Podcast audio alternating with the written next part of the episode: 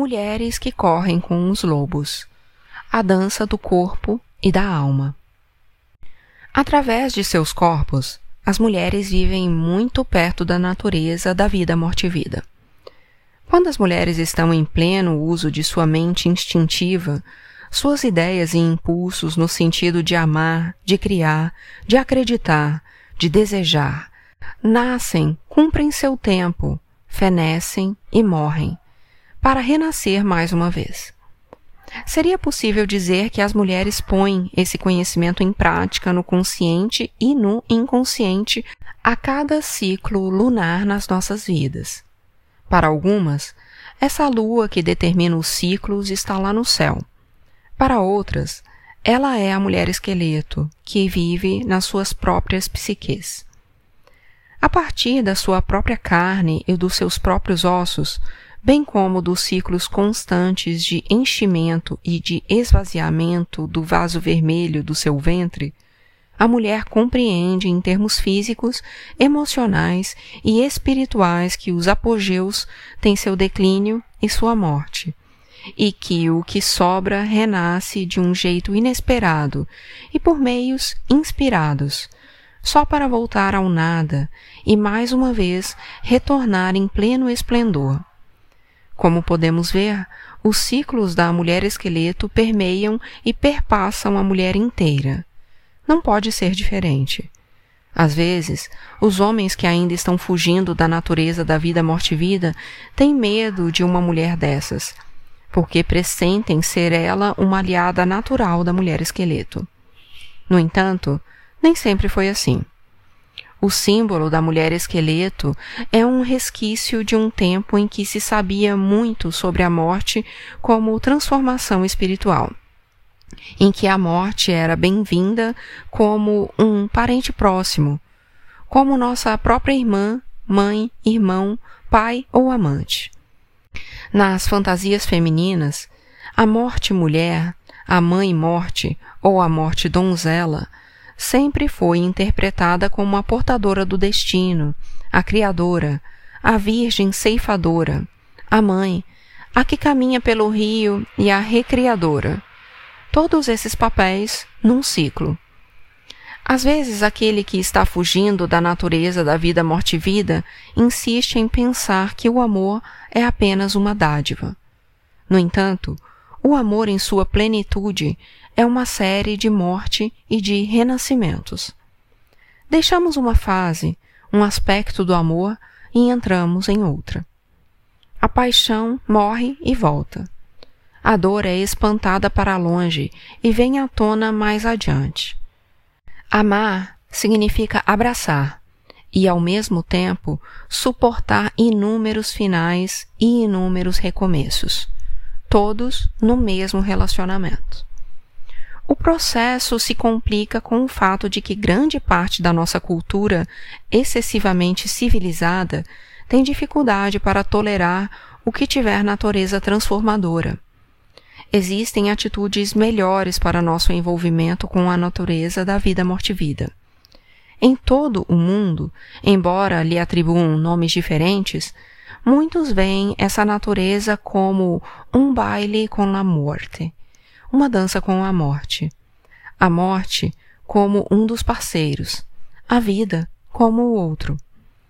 Bem ao norte da região das dunas dos Grandes Lagos, onde ainda vivem pessoas que falam um dialeto bíblico cheio de tus e vós, há uma história intitulada Death Boat. Na versão em que me foi passada pela senhorita Arlene Scheffler, Trata-se da história de uma mulher que recebe junto à sua lareira um viajante chamado Morte. A velha não sente medo. Ela parece saber que a morte tanto dá a vida quanto distribui a morte. Ela sabe que a morte é a causa de todas as lágrimas e de todo o riso.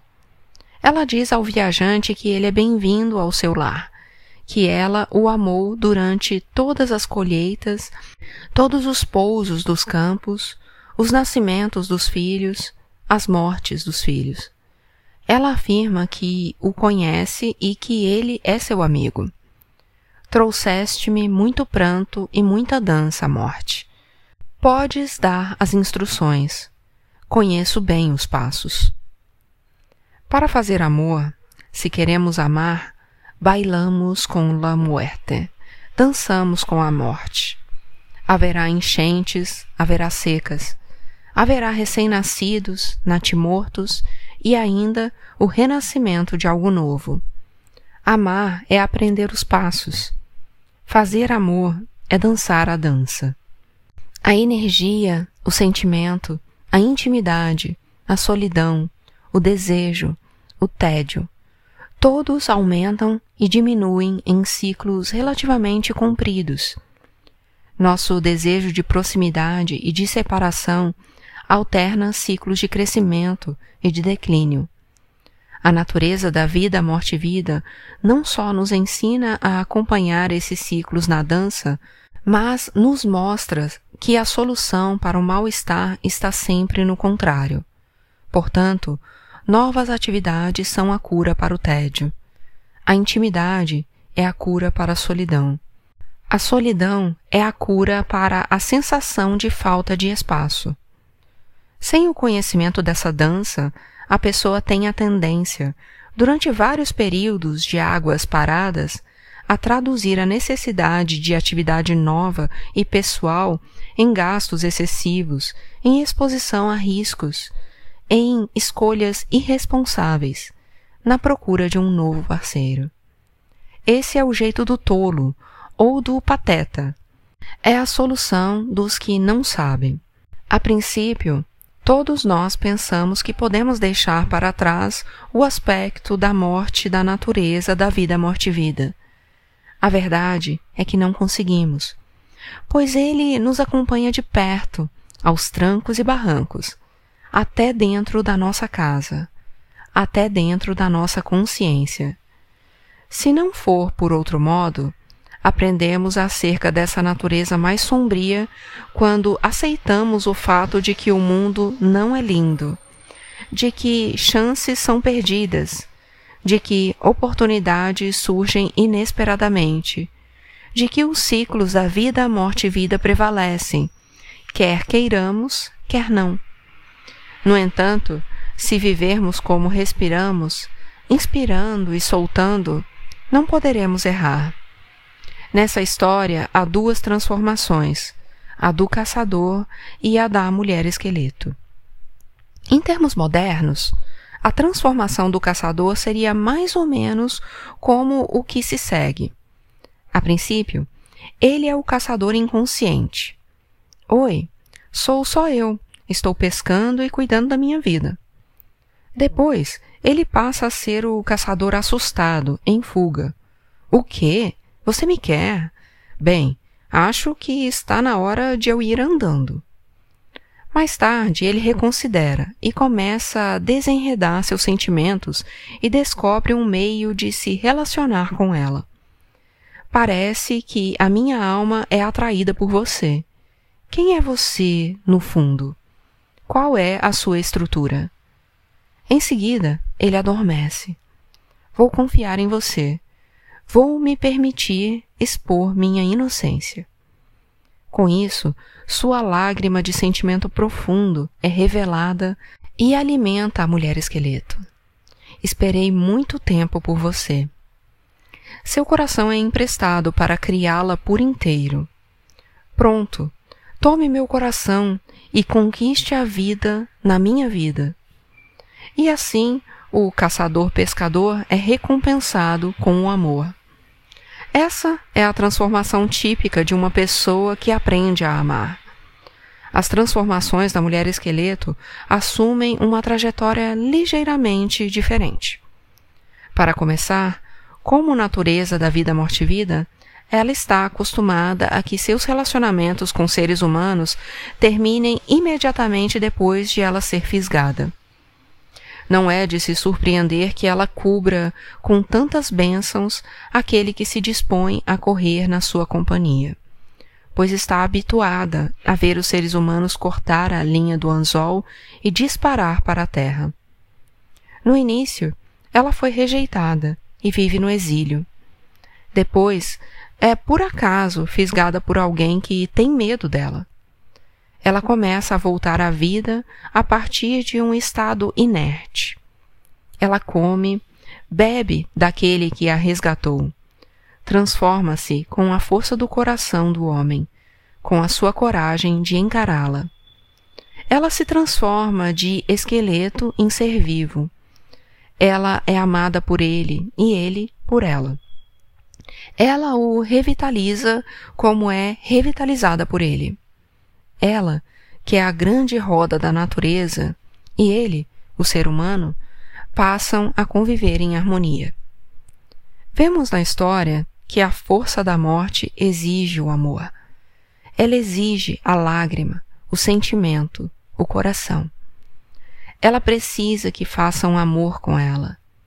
A natureza da vida morte e vida exige dos amantes que eles encarem de imediato esse aspecto, que eles não negaceiem nem desfaleçam para escapar dela, que sua dedicação mútua seja muito mais do que estar juntos, que seu amor se baseie na união do conhecimento e da força para se deparar com essa natureza, para amar essa natureza e para juntos dançarem com ela. A mulher esqueleto, com o canto, cria para si mesma um corpo exuberante. Esse corpo criado pelo canto é prático sob todos os aspectos. Não se trata dos pedaços e partes de carne feminina idolatrados por alguns em algumas culturas, mas sim um corpo inteiro de mulher, que pode amamentar, fazer amor, dançar e cantar, dar à luz e sangrar sem morrer. O canto para criar a carne é outro tema comum no folclore. Em histórias africanas, papuas, judaicas, hispânicas e do povo inuit, os ossos transformam-se numa pessoa. O Naulatle Coatlik produz seres humanos adultos a partir de ossos do mundo dos mortos um xamã do povo Chinklig desnuda com um canto a mulher que ama. Nas histórias de todas as partes do mundo, a mágica resulta do canto. O canto produz o crescimento. Também em todas as partes do mundo, diversas fadas, ninfas e mulheres gigantes possuem seios tão compridos que podem ser jogados sobre os ombros. Na Escandinávia, entre os celtas e na região circumpolar, há histórias que falam de mulheres que criam um corpo segundo sua vontade. Deduzimos da história que a doação do corpo é uma das últimas fases do amor. É assim que deve ser. É bom dominar os primeiros estágios do encontro com a natureza da vida morte-vida e deixar para depois as experiências práticas do corpo a corpo. Advirto as mulheres para que não aceitem um amante que salte de uma fisgada acidental para a doação do corpo. Insistam no cumprimento de todas as fases. Assim, a última fase virá por si só. A ocasião para a união dos corpos chegará na hora certa. Quando a união começa na fase carnal, o processo de enfrentamento da natureza da vida morte-vida ainda pode ter lugar mais tarde, mas isso exigirá muita determinação. É um trabalho mais difícil porque o ego do prazer precisa ser afastado à força do teu interesse carnal, a fim de que se construam os alicerces o cãozinho da história de Manaui nos recorda como é difícil lembrar em que caminhos estamos quando nossos nervos estão sendo afetados pelo prazer. Portanto, fazer amor é fundir a respiração e a carne, o espírito e a matéria. Um se encaixa no outro. Nessa história ocorre o acasalamento do mortal com o imortal e isso também vale para um relacionamento amoroso que vá durar. Existe um vínculo imortal de alma para alma que mal conseguimos descrever, ou que talvez que mal consigamos decidir, mas que vivenciamos em profundidade. numa história maravilhosa originada da Índia, um mortal toca um tambor para que as fadas dancem diante da deusa Indra. Em troca desse serviço, o tocador de tambor recebe uma fada em casamento. Há algo de semelhante também no relacionamento amoroso. Algum tipo de premiação é concedida ao homem que quiser entrar num relacionamento de cooperação com o reino da psique feminina, reino que lhe é misterioso. No final da história, o pescador está grudado com a natureza da vida morte-vida, unido a ela. O significado disso é diferente para cada homem. A forma pela qual ele vivencia esse aprofundamento do seu relacionamento com ela também é exclusiva. Só sabemos que, para amar, é preciso que se beije a megera, e ainda mais. É preciso que façamos amor com ela. A história também nos fala de como entrar num relacionamento de enriquecedora cooperação com o que tememos. Ela é exatamente aquilo a que precisamos emprestar nosso coração. Quando o homem se funde à mulher esqueleto, ele fica o mais íntimo possível dela. E isso faz com que conquiste a máxima intimidade com sua parceira.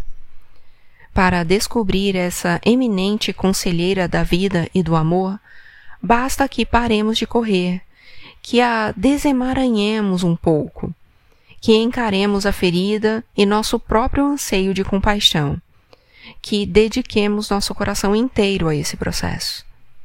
Portanto, no final, ao se prover de carne, a mulher esqueleto representa na íntegra o processo de criação.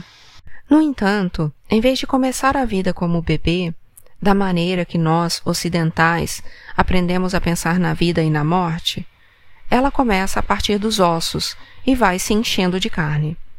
Ela ensina o homem a criar uma vida nova. Ela lhe mostra que o caminho do coração é o caminho da criação. Ela lhe demonstra que a criação é uma série de nascimentos e mortes ela ensina que o excesso de proteção não cria nada, que o egoísmo não cria nada, que se agarrar às coisas e berrar não resulta em nada. Só a soltura, a doação do coração, o grande tambor, o magnífico instrumento da natureza selvagem. É só isso que cria. É assim que o relacionamento amoroso deveria funcionar, com cada parceiro transformando o outro, a força e poder de cada um são desembaraçados, compartilhados. Ele lhe dá o seu tambor do coração. Ela lhe transmite o conhecimento dos ritmos e emoções mais complicados que se possa imaginar. Quem sabe o que os dois irão caçar juntos? Só sabemos que eles se nutrirão até o final dos seus dias.